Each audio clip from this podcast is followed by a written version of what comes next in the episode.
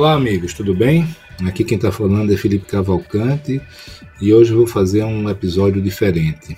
Hoje eu vou pedir a todos os entrevistados anteriores que me enviassem conselhos né, para os empresários, para executivos, para as pessoas de como lidar com essa crise tão grande e tão grave que está acontecendo com todos nós.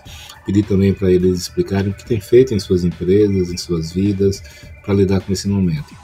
Espero que seja útil essa, essa troca de experiência, né? E que vocês também tenham muita calma, muita paciência nesse momento. É uma crise sem precedentes, mas tudo tem fim e tudo tem sempre uma luz no fim do túnel. Espero que seja útil para vocês e grande abraço. Fala Filipão, amigos e amigas ouvintes.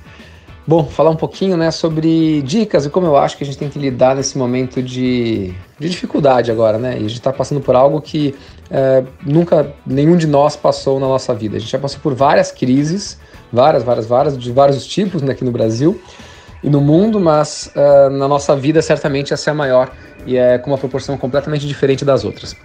Vou falar um pouquinho nesse curto espaço de tempo aqui, algumas dicas. Acho que o primeiro passo, que é fundamental, é a gente cuidar da gente mesmo, tá? Então é buscar o autoconhecimento. A gente está sendo bombardeado agora por N notícias, várias das quais muito ruins, por uh, dualidades políticas, enfim. Isso mexe com a cabeça de qualquer ser humano. Né? Você está vendo o número de mortes num país, no outro país, no seu país, na sua cidade, você fala: caramba, aonde vai dar isso? É, o que eu garanto é que vai passar. Só que a gente não sabe quando vai passar, né? E é muito fácil você deixar se abater por isso, o que é natural, o que é normal, somos seres humanos. Então, quando nós buscamos um autoconhecimento maior, a gente vai conseguir lidar melhor com essa informação. Sim, então, por exemplo, uh, criando uma rotina, e agora ninguém tem a desculpa de que não consegue, uh, de meditação diária. Que seja 5 minutos, 10 minutos, enfim, tem vários aplicativos, várias técnicas de meditação. Então, todo dia de manhã para faz uma pequena, uma maior, enfim, uma meditação. Isso ajuda demais, tá? Então, buscando essa meditação, buscando se conhecer melhor e aí se cuidar também. Você está em casa, poxa, queria uma rotina, ah, não é para sair de casa, faz algum exercício dentro de casa, procure se alimentar da melhor forma que você puder também, tá? Então, é, se conhecer e se cuidar, eu acho que é o primeiro passo. Tá?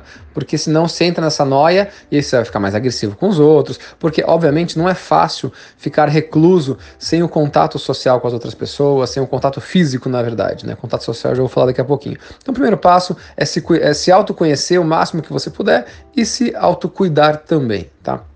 Segundo passo, aí para quem tem empresa, para quem é líder. O que, que eu venho procurando fazer na Gaia nesse, nesse tempo? Apesar do distanciamento físico, manter ou até fortalecer as conexões sociais. Como a gente faz isso? A gente tem uh, bate-papo todos os dias uh, com todos os gaianos, 60 pessoas, e é muito divertido. Cada um fala um pouco, tal, tal. Lógico que tem que ter uma coordenação nisso tudo para não ficar uma bagunça ou para não ficar sem ter o que falar. Mas eu vou fazendo atividades com eles. Então, todo dia, às 5 horas da tarde, a gente tem uma atividade que é incrível e que as pessoas até se aproximaram mais. Assim, foi, está sendo muito legal.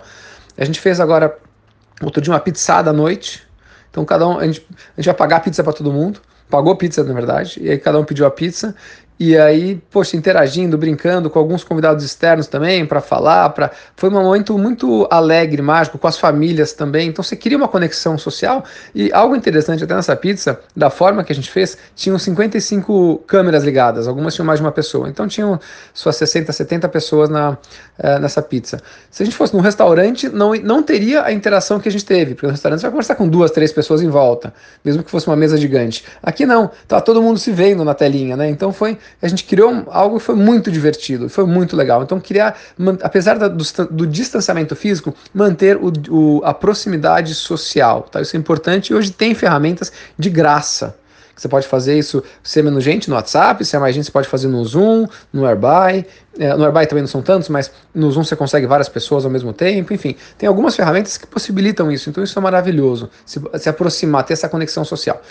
Ah, um terceiro, uma terceira dica que eu tenho para lidar nesse momento, uh, e aí especialmente para quem tem empresa, enfim, é você apoiar as pessoas. Tá? Apoiar as pessoas. Eu garanto para você que esse momento vai passar e a forma como você está os tratando agora, isso vai, isso vai perdurar, né? Então, se você está tratando as pessoas de uma forma humana, compassiva, procurando entender cada um deles, Uh, eu não estou falando, lógico, se tem alguém que é malandro, não, não é esse o caso, mas aquelas pessoas que realmente, e vários estão sofrendo muito, se você consegue uh, suportá-los dessa forma, eles vão ser muito gratos a você e, vão, e isso vai ser bom para eles agora, porque eles vão estar tá mais seguros, mais fortes, menos suscetíveis até a, a pegar alguma gripe. Não estou falando necessariamente o coronavírus, mas qualquer outra gripe ou qualquer outra coisa, porque eles vão estar tá bem, vão estar tá bem, vão estar tá se sentindo suportados.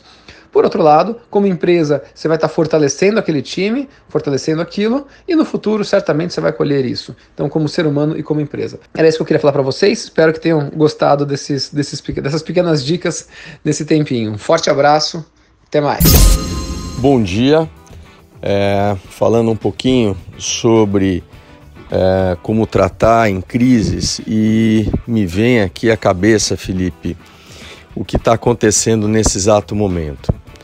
E sensacional o que eu tenho visto, essa experiência nossa de estarmos todos juntos, discutindo os problemas, construindo caminhos e aconselhando as autoridades, dando ideias, dando opiniões e vendo essas ideias e essas opiniões sendo implementadas. Isso realmente é uma experiência para mim que eu acho que vale aí para frente para todas as gerações. E tendo vendo a, as entidades trabalhando em conjunto, Sebic, Abrainc, os Sinduscons, os Secovs, as federações das indústrias, é, todas elas nesses grupos e criando soluções para os problemas é uma coisa realmente maravilhosa. Então, o que, eu, o que fica para mim desta crise realmente é esse trabalho conjunto. É, você é mestre nisto, você sabe melhor do que ninguém como transitar nestes grupos e construir consensos, você sabe muito bem o que eu estou falando. Então, o que eu deixo, o que fica para mim dessa crise, realmente é, é o resultado desse trabalho construído em conjunto no Brasil todo, porque através das redes sociais e desses grupos a gente consegue estar em contato com os problemas do Brasil inteiro. Desde o Rio Grande do Sul até o Amazonas, a gente sabe absolutamente tudo o que está acontecendo. Aonde, o, o, quais são os problemas referentes às obras de infraestrutura, às obras imobiliárias, qual que é, a, você está vendo a mudança de posição de alguns governantes que fizeram algumas restrições, olhando os motivos e mudando as suas posições é realmente é uma coisa sensacional. Então, resumindo, o que fica para mim desta crise é o resultado desse trabalho feito por todas as entidades em prol do Brasil. Abraço. Olá, pessoal. Sou o Carlos Ferrari e gostaria de compartilhar com vocês um pouco da, das nossas experiências aqui no escritório em razão do, do cenário atual né, que, que, nós temos vivido e, e tentar trazer algumas dicas, algumas sugestões que podem ser úteis uh, para vocês também. Temos visto que, que a crise de saúde, já é, ampliada para também crise econômica e, e, uma dificuldade nas relações políticas e por aí afora, já atinge é, vários, vários mercados, não só o mercado imobiliário, turismo, companhias aéreas, é, e, e é preciso ter calma. Acho que a, a, a, análise número um que nós temos feito aqui no escritório e, e recomendado a todos os clientes e amigos e familiares é que é um momento de calma e reflexão. Né? Ações abruptas, impensadas, é, até no, no, no, menor, no menor dos, dos movimentos, no, na rede social, em compartilhar informações é, desnecessárias, né, ou, ou que não, não, não agregam, vamos chamar assim, no, no momento, já é, já é ruim, né? dada a avalanche de informação que se tem muitas vezes de forma desorganizada, né? ajuda a desinformar ou causar uma, um sentimento ruim em, em, todos nós. Então a, a calma, né? a responsabilidade, a serenidade é, vai ser exigida de todos aqui, né? mais, do, mais do que em qualquer outro momento. Né?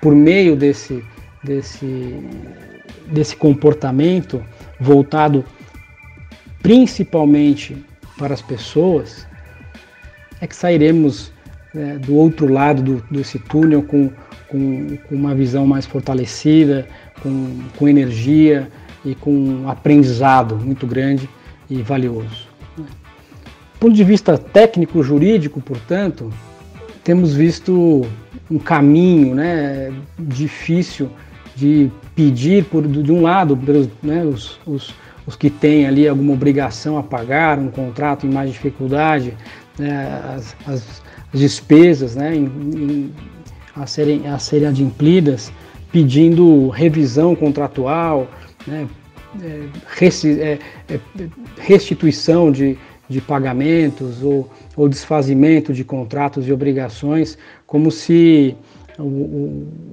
a crise ou caso fortuito, a força maior, se transformasse num, num passe livre para o descumprimento né, indistinto de Muito cuidado né, nesse momento. A exoneração de responsabilidade, né, é, ela, ela, visa estabelecer algum, alguma intervenção né, jurídica nos contratos, nesse acordo né, bilateral, e, e aí vale não só locador, locatário, comprador, vendedor, né, em toda a medida de, de relação, visa estabelecer uma, uma estabilidade, tá certo? E, e ao, ao, intervir com, com essa a, alteração contratual, tanto o judiciário, um terceiro, ou pleitear essa modificação do, da, da avença do contrato, é preciso identificar essencialmente três elementos. Né? A existência, claro, de um fato, de um evento, uma força maior, que essencialmente é, é, traga para aquele contrato, uh, no caso da teoria de previsão, por exemplo, né, uma impossibilidade do cumprimento da, das suas obrigações e um, um prejuízo né, vinculado diretamente a, essa, a esse evento, e que, em contrapartida, a outra parte credora, o titular das, de outras obrigações, tem a vantagem em razão disso. E hoje uh, vimos muito claramente que todos estamos perdendo. Né? Não há uma vantagem maior em de detrimento é, de uma desvantagem na outra relação jurídica, né? onde o, o, locatário não tem como pagar e, e, o locador não tem como receber. As duas partes estão é, sofrendo. É uma crise voltada à adimplência, né? à, à solvabilidade e não ao, ao desequilíbrio econômico-financeiro necessariamente entre as partes. Dito isso, é importante não usar ou, ou, pedir ou imaginar que as ferramentas de reequilíbrio né, serão né, suficientes para reorganizar os desafios da, da economia e dos contratos. Vai ser cada vez mais importante o uso da boa-fé, de instrumentos de mediação, né, de forma a garantir necessariamente a sustentabilidade econômica e financeira dos negócios.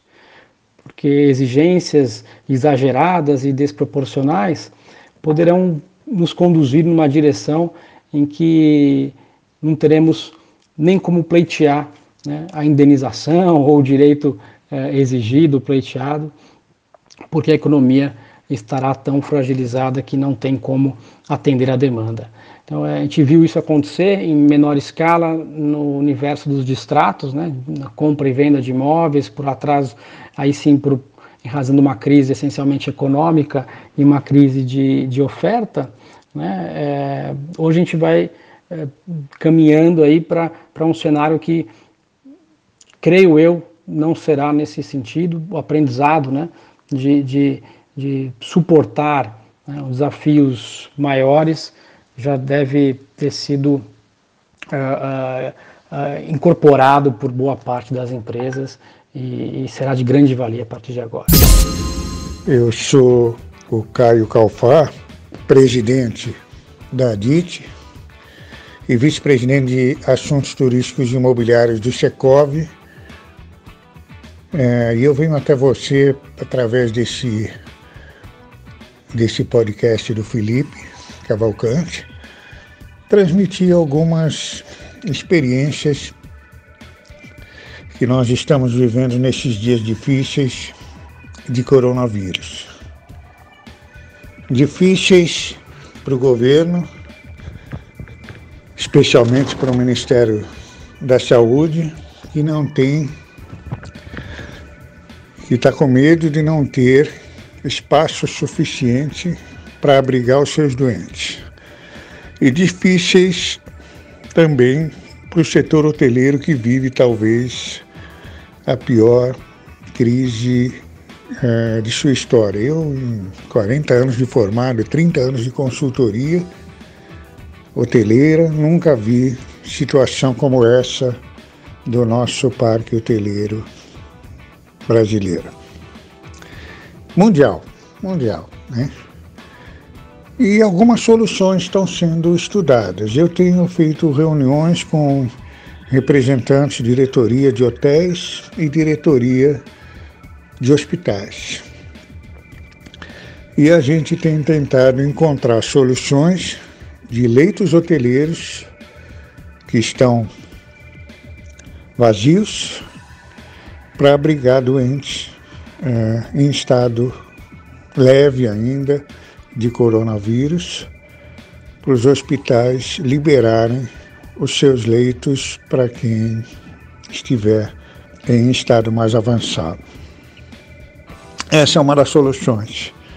Nós estamos uh, tendo reuniões com uh, alguns dos principais hospitais de São Paulo e algumas das principais operadoras hoteleiras do Brasil. Este modelo pode ser replicado para as várias capitais, para as várias cidades grandes e médias, que fatalmente não terão leitos suficientes para abrigar os seus doentes. Os hotéis, vários deles, a grande maioria deles está, estão fechados. E, e pode-se aproveitar esses leitos para atender a essa demanda, não só a essa demanda, mas atender, por exemplo, a demanda de médicos, enfermeiros que estejam é, correndo o risco de serem contaminados e de é, transmitirem o vírus para os seus parentes.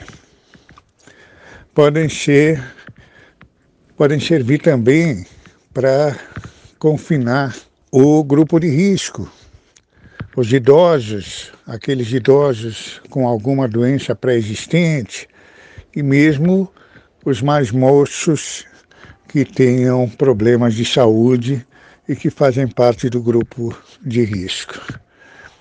Então, são três finalidades que a gente está é, estudando conversando com os hoteleiros, conversando com os administradores hospitalares para ocupar os hotéis nesses tempos difíceis. Esse era o recado que eu queria dar. Obrigado, amigos. Um abraço. Felipe, o que a gente tem acompanhado agora nesse momento de crise do coronavírus e que impactou absurdamente a nossa indústria é que, apesar de ainda ser cedo para dizer como é que as pessoas vão se comportar depois disso, que empresas que vão sobreviver, o que, que vai acontecer depois de tudo isso, a gente tem observado uma aceleração de tendências que a gente tinha monitorado antes. Então, acho que a gente vai ter é, na saída disso um conjunto de atitudes e de iniciativas muito mais responsável do que antes. Então, é, eu vejo assim nos comentários das redes sociais, nas atitudes das empresas, muita gente preocupada com a humanidade das empresas, né? Como é que elas estão tratando a relação com o cliente nesse momento, como é que elas estão tratando os seus colaboradores, de que forma que elas estão cuidando das pessoas. E, e, o mais bacana disso tudo é ver que o cliente está avaliando como as empresas estão se posicionando em relação aos seus colaboradores. Então eu imagino assim que no final disso tudo a gente vai ter gente mais consciente, buscando empresas que sejam mais responsáveis, a gente vai ter uma revisão do modelo de capitalismo como a gente vê hoje, né? Então, um consumo mais consciente, mais responsável, local, que valoriza produtores locais, que valoriza microempreendedores, empreendedores pequenos. Então, eu acho assim que apesar do momento ser muito delicado e da gente saber que tem muitas empresas que vão desaparecer no caminho, né? A gente tem uma expectativa de um futuro melhor, assim, de um futuro é, mais sóbrio, mais justo, mais austero. E acho que isso está dando alguns sinais, mesmo neste momento, de que é isso que o consumidor quer, é isso que o cliente quer, é isso que as pessoas esperam das empresas com as quais elas se relacionam. Então, acho que isso é uma lição que pode ficar, né? Então, nesse período em que alguns empreendimentos turísticos estão fechados ou que estão reconsiderando as suas operações, o importante é tomar um, uma decisão de cada vez, né? Então, forecasts e previsões que a gente tratava com bastante segurança antes não são muito válidas agora, né? O cenário muda diariamente, então é preciso aprender a trabalhar nesse ambiente volátil na marra né? e tomar decisões cada dia e com os fatos daquele dia, sabendo inclusive que essa decisão pode não ser a melhor amanhã, né? E é, cuidar das pessoas, cuidar da sua relação com seus clientes, criar vínculo, manter o propósito da sua empresa e fazer essa conexão com os clientes que estão em casa, cuidar dos seus colaboradores, manter o contato com eles, né? Então, acho que essa é a grande lição. Assim, vínculo é fundamental e esse vínculo deve ser genuíno, deve ser humano e é isso que as pessoas vão valorizar cada vez mais nas empresas com as quais elas têm relação. Felipe Cavalcante, é um prazer aqui estar colocando a minha opinião e a minha percepção a respeito de todo esse momento. É, o que eu acredito que eu posso contribuir com a minha visão é que eu entendo que todos nós é, vamos ter na realidade que cruzar uma ponte é, que está do lado de lá e a gente não sabe exatamente o que vai nos encontrar. Então, o que eu tenho procurado fazer é, junto aos, aos meus colaboradores, clientes, é manter todo mundo com uma sanidade, né? É, manter atividade física regular, manter atividade intelectual, uma rotina é, em casa, uh, e replicar o, o, que puder fazer de conhecimento e de, de atividades que você tem como capacidade para outras pessoas. Acho que é, é um momento que a gente tem de primeira primeira coisa é cuidar das pessoas que é é o mais importante. Segundo ponto, minha visão com relação ao mercado imobiliário, é, eu percebo, me parece muito claro que quando a gente atravessar essa ponte, nós vamos estar do lado de lá totalmente diferentes, né? O comportamento do ser humano vai mudar para sempre. É, a gente vai ter outras necessidades é, que vão estar, obviamente, representadas e vão ter que ser materializadas nos imóveis. Então, primeiro ponto é essa insegurança que a gente vive hoje, ela vai se refletir. Né?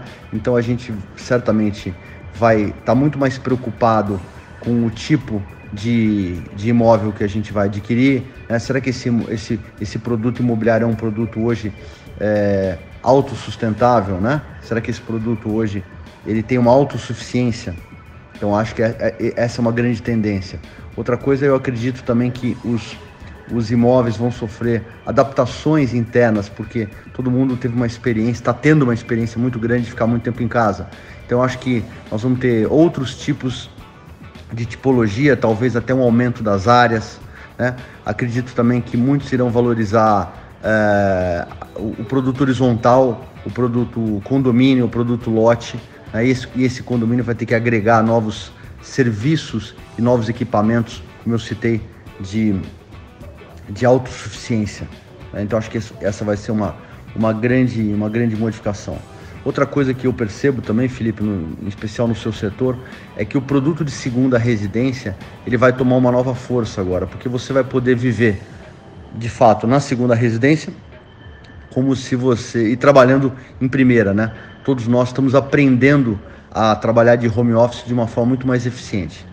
Então eu, eu vejo o, o mercado imobiliário é, transformado, até porque as pessoas estarão transformadas nesse momento, mas também vejo com uma grande perspectiva, obviamente que na retomada econômica, tudo isso vai depender da economia, é uma grande retomada para o mercado imobiliário. Acho que o mercado imobiliário vai ter um novo patamar a partir, né, talvez do, de 2021, porque uma parte considerável do capital do mercado financeiro vai para o mercado imobiliário. A gente sabe o quanto derreteu e isso a gente tinha dividido em grandes investidores e pequenos poupadores. Eu acho que boa parte desses poupadores vão, vão tirar o seu capital derretido e vão investir ou na totalidade ou uma grande parte no imóvel. E o investidor, eu acredito que ele vai voltar é, num outro patamar, com uma outra força. Então a minha visão é uma visão, é, lógico, de transição, conservadora, mas extremamente otimista para o mercado. Eu acho que nós vamos sair do lado de lá muito mais preparados. É, acredito também numa uma evolução do ser humano. Eu acho que nós vamos estar muito mais, é, se eu posso dizer, humanos nesse momento. E, e o mercado imobiliário vai ter que se adaptar rapidamente. O que eu tenho procurado replicar para toda a nossa equipe é se preparar muito nesse momento, tocar os projetos a parte que for possível, deixar tudo pronto, porque para quando, quando o mercado retomar, quando a, a roda voltar a girar, é, não há dúvida nenhuma que os que estiverem à frente vão ter uma grande vantagem competitiva. Então, acredito que serão momentos muito difíceis, né? Como disse o nosso amigo Irapuã Dantas, teremos perdas, temos que nos acostumar com essas perdas, mas eu sou positivo e entendo que a melhora do ser humano vai, vai sair, vai dar uma outra perspectiva para todos nós. Então, tamo junto, fiquem com Deus e vamos trocar todas essas experiências. Caros ouvintes, aqui é Irapuã Dantas, da Certificadora de Créditos Imobiliários. Hoje são 28 de março de 2020 e a convite do nosso querido e amigo Felipe Cavalcante, estou aqui para passar para todos uma mensagem positiva nesse tempo de crise que estamos vivendo. Eu trago aqui uma citação do livro Paulo Estevam, de Francisco, um romance de Francisco Cante Xavier, ditado pelo Espírito de Humano, que eu particularmente acho muito bacana e muito oportuno para o momento que nós estamos passando. A tragédia foi sempre o preço doloroso dos prazeres fáceis. De quando em quando, os grandes escândalos reclamam as grandes repressões. Essa crise epidêmica irá passar, não será a última. Sem dúvida, muitos irão morrer. Fica a reflexão da impermanência e não substancialidade do ser humano. Estamos diante das nossas limitações. Ninguém consegue se sobrepor a isso. Segundo a grande enciclopédia Della Rose Cultural, por definição, medo é o sentimento de inquietação, de apreensão em face de um perigo real ou imaginário. Grave bem aí, perigo real ou imaginário. A palavra medo relaciona-se também com receio, temor, horror, pavor, pânico. Tudo isso que nós estamos vivendo nos dias de hoje, né? Então todo mundo hoje tem um perigo real iminente de se contaminar com a doença que é extremamente contagiosa e também o medo real de perder os seus, seus empregos, seus negócios. E aí fica o imaginário, que é o que será do futuro dessas pessoas, de todos nós, na verdade. Amigo Felipe, eu estou vendo que o medo está tomando conta das pessoas, seja pela parte da saúde, seja pela parte econômica. Precisamos de alguma forma mudar a vibração do pensamento da gente nessas duas esferas que estamos conversando. E aqui fica a dica do amigo da nossa tarefa enquanto empresário empreendedor. Precisamos dominar o medo, pensar positivo, modificar aquilo que pode ser modificado, aceitar aquilo que não pode ser modificado. E a vida que segue. Se observarmos, todas as grandes tragédias que houveram no mundo foram sucedidas de melhoramento social e econômico. Outra coisa que todos nós sabemos que toda crise passa, gera novas oportunidades e ensinamento para o resto da vida. Precisamos aceitar sem resignação. A resignação nos faz sofrer. Continuamos esperando que a situação seja de outra forma e não como é na atualidade, na realidade. Quando nós aceitamos sem resignação, assumimos a realidade sem a intenção de mudá-la, sem sofrer por ela. E isso nos permite continuar nossas vidas, nossos sonhos, buscando por melhores caminhos sempre. Então, meus amigos, vamos aceitar que todos nós estamos perdendo sim alguma coisa em qualquer dos âmbitos da nossa vida, mas que nós temos que seguir em frente e temos que buscar as oportunidades. E é isso. Forte abraço a todos.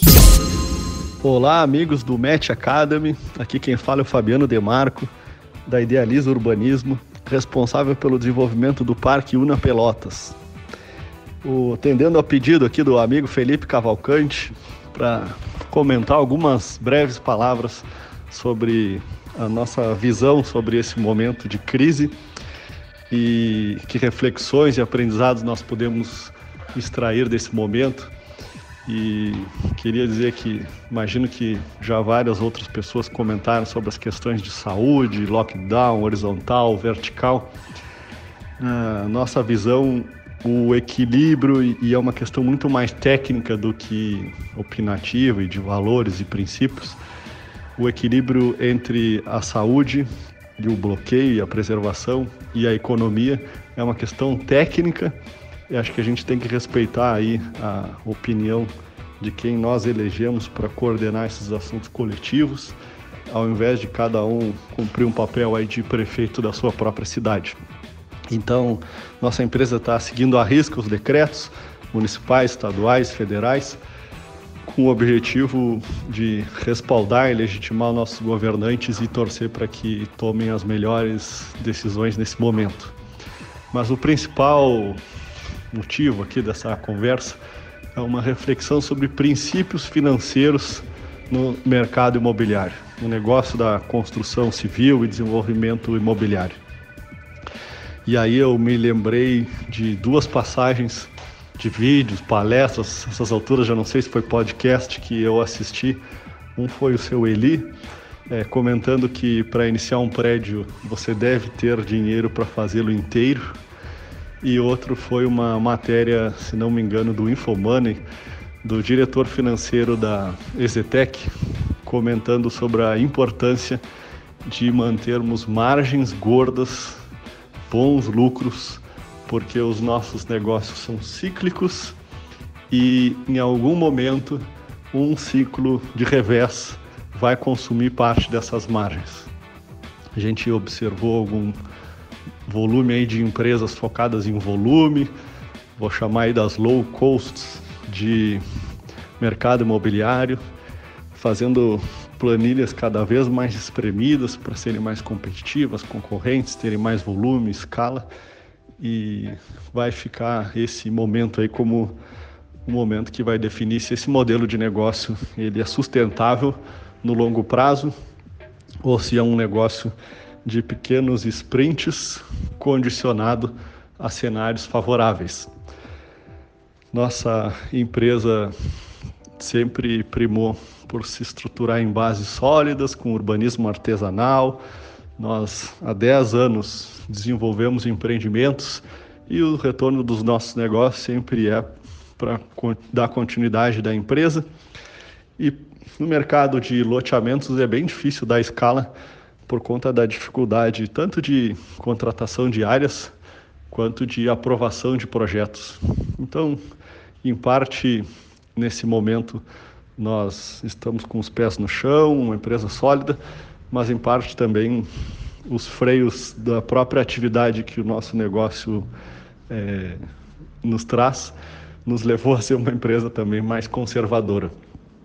Eu desejo a todos os colegas construtores, desenvolvedores, corretores que passem por esse momento aí da melhor forma, especialmente que tenham saúde para que na retomada, e eu acredito muito que uma crise ela tem o condão de unir as pessoas, principalmente as cidades, para que tomem iniciativas é, para o bem comum. É, assisti nessa quarentena muitos vídeos, é, um deles sobre quanto a cidade de Manchester se uniu após o atentado, é, quanto mudou Nova York quando atingiu um ápice de criminalidade, como as disputas de racismo e, e, e movimentos e desordem em Detroit é, mudaram o cenário daquela cidade, mas sempre tem o depois, o depois é de união, as pessoas conseguem convergir para algumas ideias que antes da crise não conseguiam.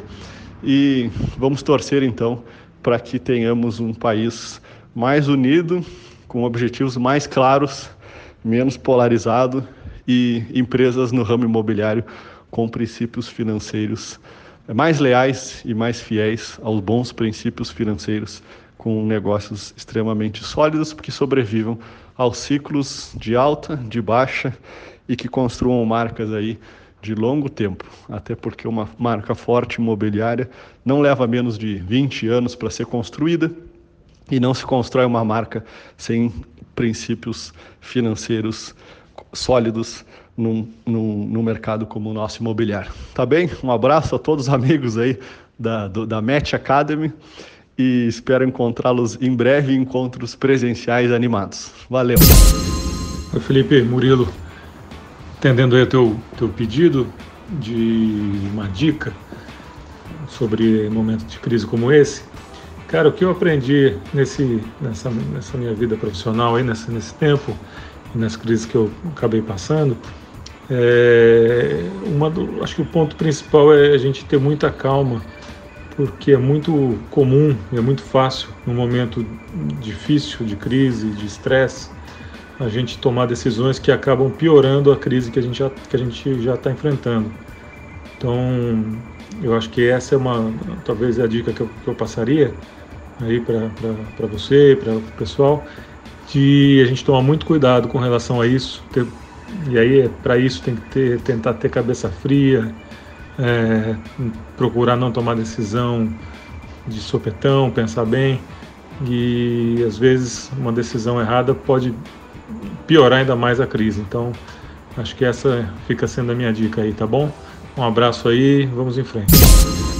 Olá pessoal, meu nome é Benedito Abud, eu sou arquiteto paisagista e trabalho nessa área há cerca de 45 anos, principalmente no mercado imobiliário. E no início, a minha profissão principalmente era apenas um enfeite, o pessoal nos chamava para colocar uma vegetaçãozinha ali para ficar mais bonito, né? E hoje nossa profissão ganha uma importância fundamental. Muitas vezes é o grande diferencial do empreendimento. Você ter uma piscina maravilhosa, local para as crianças brincarem, uma área de convivência, local para o pessoal comer, se reunir, um pomar, um lugar do cachorro, esporte. Então, hoje nosso trabalho ele é fundamental principalmente para quem decide a compra do imóvel, que é a mulher, que é a mãe. E a mãe pensa nos filhos, né? Então é muito importante você vender mais do que um apartamento. Até porque com essa tendência dos apartamentos diminuírem, né? Um estúdio não é muito diferente de um outro estúdio. Mesmo os apartamentos, hoje é difícil você arrumar uma planta ruim, né? Normalmente as plantas são ótimas, com varandas gourmet, né? Você tem ali boca larga de sala. Então, o grande diferencial passou a ser realmente o paisagismo. E nesse processo a gente é contratado então antes do empreendimento a ser lançado, exatamente para a gente poder agregar esse valor todo, criar essas imagens lindas, né? E de a gente trabalha até o final do processo no plantio, que é a última coisa que acontece no edifício. E olha, no começo da minha profissão, embora ela não tivesse tanta importância, eu falava diretamente com o dono, diretamente com quem decide, né? E hoje uh, nesses últimos tempos, essas empresas cresceram, foram criando então eh, gerentes de produto, né? você tem os colaboradores de produto. Então, hoje, como é que eu trabalho? Eu trabalho com projeto e projeto é previsão. E é muito importante que essas previsões sejam tomadas antes, porque qualquer previsão que você toma, qualquer decisão que você toma no final, dentro da obra, vai te custar muito, muito, muito mais caro. Então é fundamental que o projeto esteja muito redondo, detalhado, organizado, pensado, compatibilizado quando você inicia o processo da obra. E a gente sabe que nessas correrias, né, de, de, de, nem sempre isso acontece. E agora nesse tempo né, maluco aí que está todo mundo confinado, eu consigo falar novamente com quem decide. Então as reuniões têm sido muito mais eficientes, muito mais eficazes e o nosso trabalho também muito mais rápido, muito mais assertivo né? Até porque nesses últimos tempos, o que, que acontecia? Eu falava com uma pessoa, né, que era um colaborador da construtora, da incorporadora. Essa pessoa, obviamente, precisava mostrar trabalho, então ela dava suas opiniões. Eu precisava agregar essas opiniões no projeto. Aí depois essa pessoa falava para o seu chefe, o seu chefe também precisava ter ali as suas opiniões para poder justificar o seu cargo na empresa. A gente precisava né, absorver todas essas opiniões. Aí, quando chegava no dono, que muitas vezes também estava ocupado, ele estava querendo fazer outra coisa, estava vendo as questões financeiras que também são importantes, deixava o produto meio de lado. E lá no final, quando chegava na obra, ele falava: Puxa, mas eu não gostei dessa solução. E quebrar isso, mudar isso, realmente é muito complicado, é muito caro. Então, agora a gente está tendo essa oportunidade de fazer reuniões não presenciais, reuniões remotas, que são muito mais eficientes, até porque não tem conversa paralela, né? É, elas começam no horário e a mesma coisa está acontecendo internamente. Olha que interessante. Antes eu falava com com o meu diretor, o diretor falava com o coordenador, o coordenador falava lá com o colaborador, que é quem quem realmente iria executar o detalhe, fazer a coisa acontecer. Hoje, ao invés de eu ligar para o diretor, né, que eu estou na minha casa, eu ligo já para o colaborador. Então eu tenho uma conversa direta com essa pessoa. Então o que está acontecendo? Por incrível que pareça, a gente está sendo muito mais eficiente trabalhando remotamente do que antigamente, quando que eu não conseguia né, é, é, fazer reuni muitas reuniões pre é, presenciais por dia, tinha trânsito, tinha toda uma complicação, e agora não. É ligar o celular, é ligar o computador, eu já estou diretamente com quem interessa, com quem decide. Gente, abraço para todo mundo. Oi Felipe, tudo bem? É Miguel Nissenbaum da Mapa de Talentos. Eu estou gravando essa mensagem para você e para os teus ouvintes. Eu quero falar de um tema específico da psicologia positiva que é significado, encontrar significado naquilo que a gente faz. E é muito interessante no momento que a gente está vivendo, porque quem trabalhou aspectos de significado, procurar sentido e propósito naquilo que faz como organização, ou seja, deixou claro quem queria ser como organização, além do momento, ou seja, quem nós queremos ser, como nós queremos ser vistos, tem uma vantagem competitiva muito grande frente a quem não tem isso muito estabelecido dentro da sua cultura. Por quê? Se eu pegar o cenário de hoje, tanto execução como estratégia e até mesmo questões de visão ficam um pouco nebulosas. Ninguém sabe ao certo como é, quando vai ser o desfecho, como vai ser o desfecho, mas aspectos de propósito, valor, princípio, eu consigo manifestar nesse momento e dar ênfase a isso. Isso ajuda a trabalhar tanto a relação entre os colaboradores, ou seja, eu vou gerar um, uma segurança psicológica para os colaboradores que estão atuando nesse momento de crise, quais são os desafios que eles têm que responder, acalmá-los deixar com transparência aquilo que a gente sabe e aquilo que a gente não, não sabe em termos de informação e também acalma a relação com os clientes. Né? Eu sei que nesse momento inicial a gente olha muito para o que, que a gente precisa fazer em relação à operação, pra, ou para migrar para trabalho remoto, ou para reduzir os custos ao máximo possível, ou para mitigar algumas coisas que acontecem, mas eu não enxergo com muita clareza e não, não exacerbo a questão do, do propósito dos valores. Né? Então, esse é um elemento que eu acho importante para é, fortalecer a cultura agora. Eu acho que agora é o momento e as marcas vão ter vantagem competitiva se conseguirem fortalecer a cultura que elas vêm construindo ao longo de ou gerar um, é, esses laços de maneira mais forte com os colaboradores e com os clientes, independente da circunstância. Eu acho que isso vai ser importante como vantagem competitiva. A gente vem enxergando aqui do nosso lado com os nossos clientes que só o fato de ter uma solidariedade em termos de entender o momento deles, entender como é que a gente pode contribuir, eventualmente é, tra transmitir algum conhecimento que seja relevante para eles, tem sido uma, uma, vantagem, não só por interesse, interesse comercial, mas realmente por interesse genuíno, ou seja, por pensar quem são as pessoas que estão lá do outro lado. Tem alguns clientes que atuam na área de de saúde tem os seus hospitais. Não é o momento de abordá-los para nada, é de apoiá-los com, com palavras é, de alento para que eles tenham ânimo para isso. E você tem condição de ajudar com alguma coisa material, alguma atividade, esse é o, é o ponto que eu, que eu enxergo.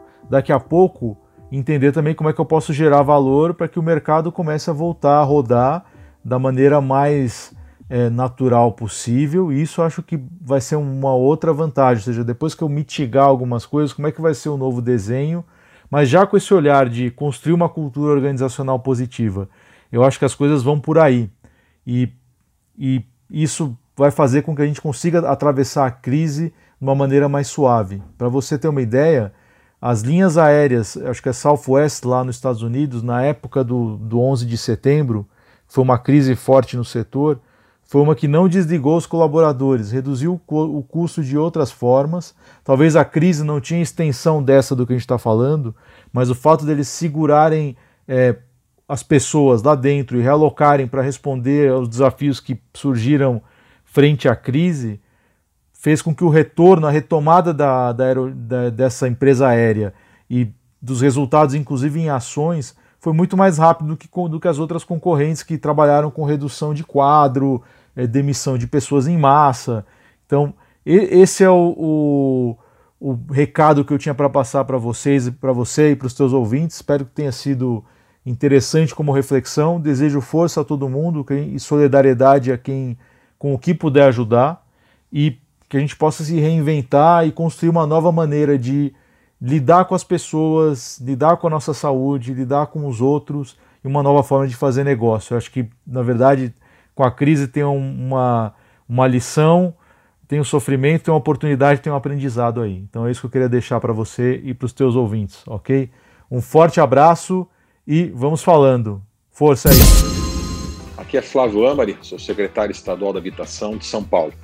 Nós aqui estamos trabalhando bastante nesse momento difícil e de incertezas, mas com bastante estudo, objetividade, critérios técnicos, estudiosos na área da saúde, na área da economia, trabalhando sim em conjunto com projeções, experiências do que aconteceu em várias regiões do mundo eh, e, a, e os resultados das decisões tomadas e cada uma no seu tempo, para que a gente busque o equilíbrio, mas sempre com a prioridade de salvar vidas. Essa é a determinação do nosso governador João Dória. Em relação às obras, em relação à indústria, e especificamente à indústria da construção, o estímulo, respeitando sim todo o regramento, todo o trabalho, é, isolando sim nas suas casas do convívio social as pessoas com mais de 60 anos, em cada canteiro de obra um termômetro fazendo com que as pessoas que tenham qualquer sintoma também sejam afastadas e fiquem em suas casas, horários flexíveis eh, no momento das refeições,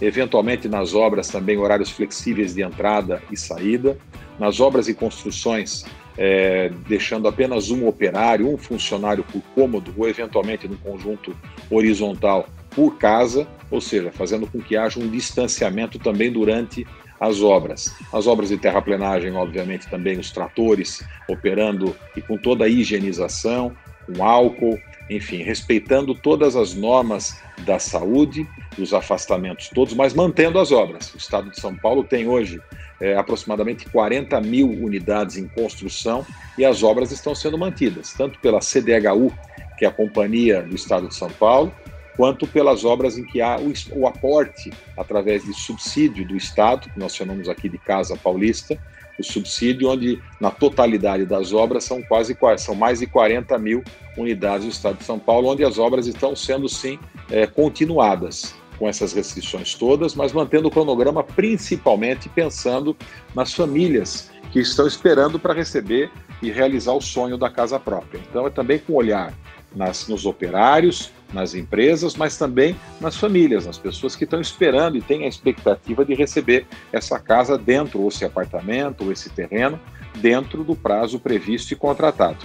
A mesma orientação o Estado tem dado também para as empresas na área privada, ou seja, as empresas privadas fazendo também com que essas empresas continuem as obras, obedecendo naturalmente todos os critérios de higienização, de preservação à saúde, cuidados com a saúde, cuidados com as pessoas na área de risco, sempre com a prioridade na saúde das pessoas, mas nunca deixando de lado a importância que tem a indústria da construção para a economia, para a geração de emprego, renda para todas as famílias do povo do estado de São Paulo. Essa tem sido a diretriz clara do nosso governador João Dória e nós, na Secretaria de Estado da Habitação, estamos trabalhando, estamos trabalhando nessa direção, com essa orientação, fazendo com que a gente dê continuidade às obras. A mesma coisa nas nossas, nos nossos programas de regularização fundiária, onde muitas das empresas que prestam serviço nós estamos buscando, através das ordens de serviço, ou seja, dos trabalhos contratados pelo Estado junto a essas empresas, que essas empresas tenham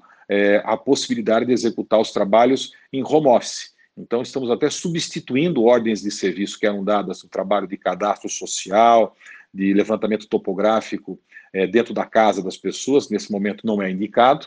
Então, nós substituímos e fazemos ordens de serviço agora para que haja esse trabalho para os engenheiros, arquitetos realizarem dentro das suas próprias casas. Uma forma de manter o nosso trabalho, manter os empregos também nessas empresas de regularização fundiária e preparar para o futuro, para a retomada, assim que nós conseguimos passar por essa etapa difícil de saúde pública, que nós consigamos mantendo os empregos, entregar tanto os títulos de regularização fundiária, quanto também as obras, sejam públicas e incentivando as empresas privadas fazendo a mesma coisa.